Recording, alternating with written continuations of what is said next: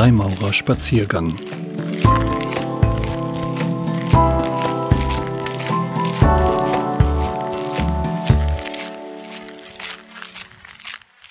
Symbolischer Ort, symbolische Zeit. Eine Zeichnung zum Stiftungsfest der Loge Ver Sacrum im Orient Köln. Ein Spaziergang mit Hans-Hermann Höhmann.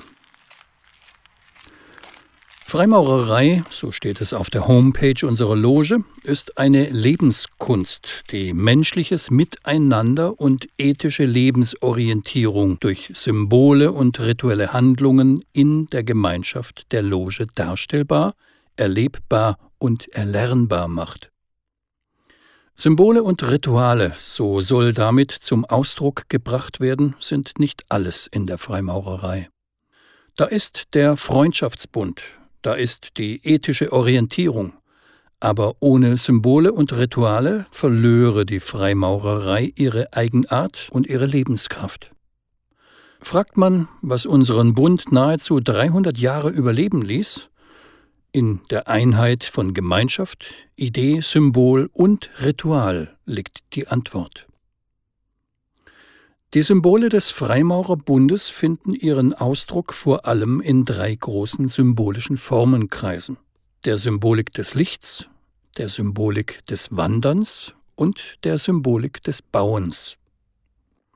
Licht symbolisiert Lebenskraft, den transzendenten Bezug des Menschen, den Rhythmus von Welt und Natur, Wiederkehr und Verlässlichkeit des Seins, aber auch Wahrheit, Vernunft, Befreiung aus Unmündigkeit und Vorurteilen. Deshalb spielt das Licht in der Ikonographie der Aufklärung eine so große Rolle. Bauen steht für das Lebensprinzip der Maurer beharrliche Arbeit am Gebäude der Humanität mit Leidenschaft und Augenmaß und als Voraussetzung dafür beharrliche Arbeit an uns selbst. Wandern symbolisiert die Lebensreise des Menschen. Des Maurers Wandeln, es gleicht dem Leben. Aufbrüche und Veränderungen, Erfolge und Gefährdungen werden verdeutlicht und erlebbar gemacht durch symbolische Reisen und den Vorgang der Initiation.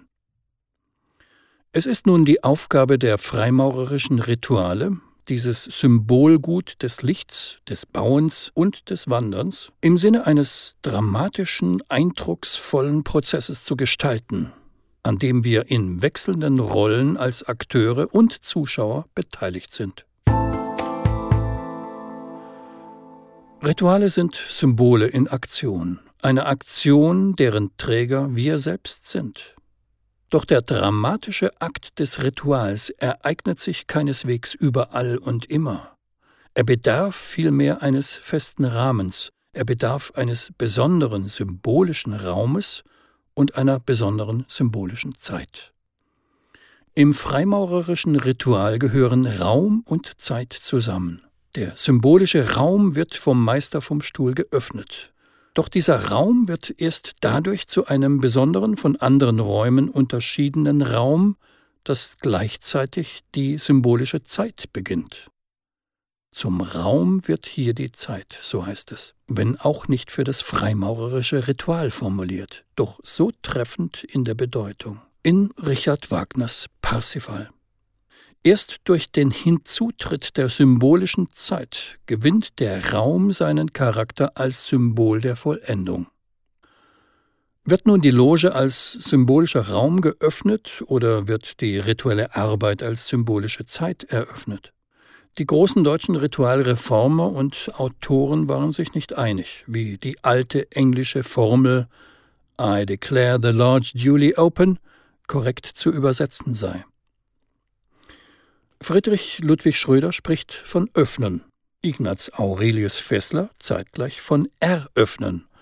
Das Sonnenritual Johann Caspar Blunschlis folgt Fessler und ebenso Rudolf Jardins darauf aufbauendes ursprüngliches Versacrum-Ritual.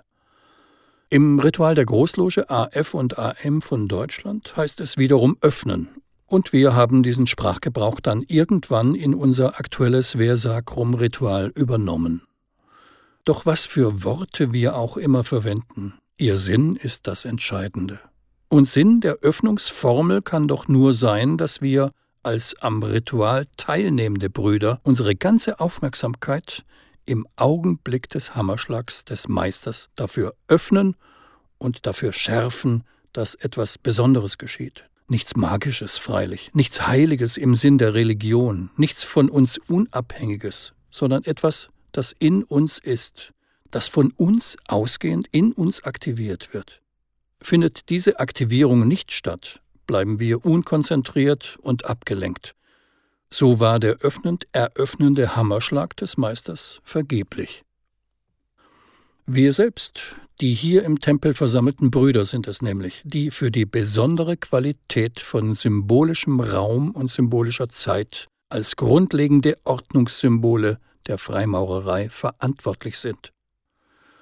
Öffnen der Loge, Beginn der symbolischen Zeit heißt, Öffnen des Bewusstseins von uns Brüdern für den besonderen Raum, der uns hier umgibt, einen Raum, der uns schützt, der uns Heimat gibt, der insofern unser Geheimnis ist. Denn Geheimnis meint sprachgeschichtlich nichts anderes als das zum Heim gehörende, und der uns doch zugleich wachen Sinnes mit unseren Mitmenschen, mit den Problemen der Welt, mit Natur und Kosmos und mit unseren Aufgaben unserer Verantwortung im Hier und Jetzt verbindet. Denn der symbolische Raum der Loge, wir haben es früh gelernt, ist universell und unendlich, wie unsere Aufgabe Gutes zu tun. Reicht er doch von Ost nach West, von Süd nach Nord und vom Mittelpunkt der Erde bis zu den Sternen. Und die symbolische Zeit? Die Riten sind in der Zeit, was das Heim im Raum ist, betont der französische Dichter Antoine de Saint-Exupéry. Dies wird von ihm weiter erläutert. Denn es ist gut, wenn uns die verrinnende Zeit nicht als etwas erscheint, das uns verbraucht und zerstört, sondern als etwas, das uns vollendet. Es ist gut, wenn die Zeit ein Bauwerk ist. Das Mittel, die Zeit zu gestalten, ist die Gliederung durch herausgehobene Haltepunkte.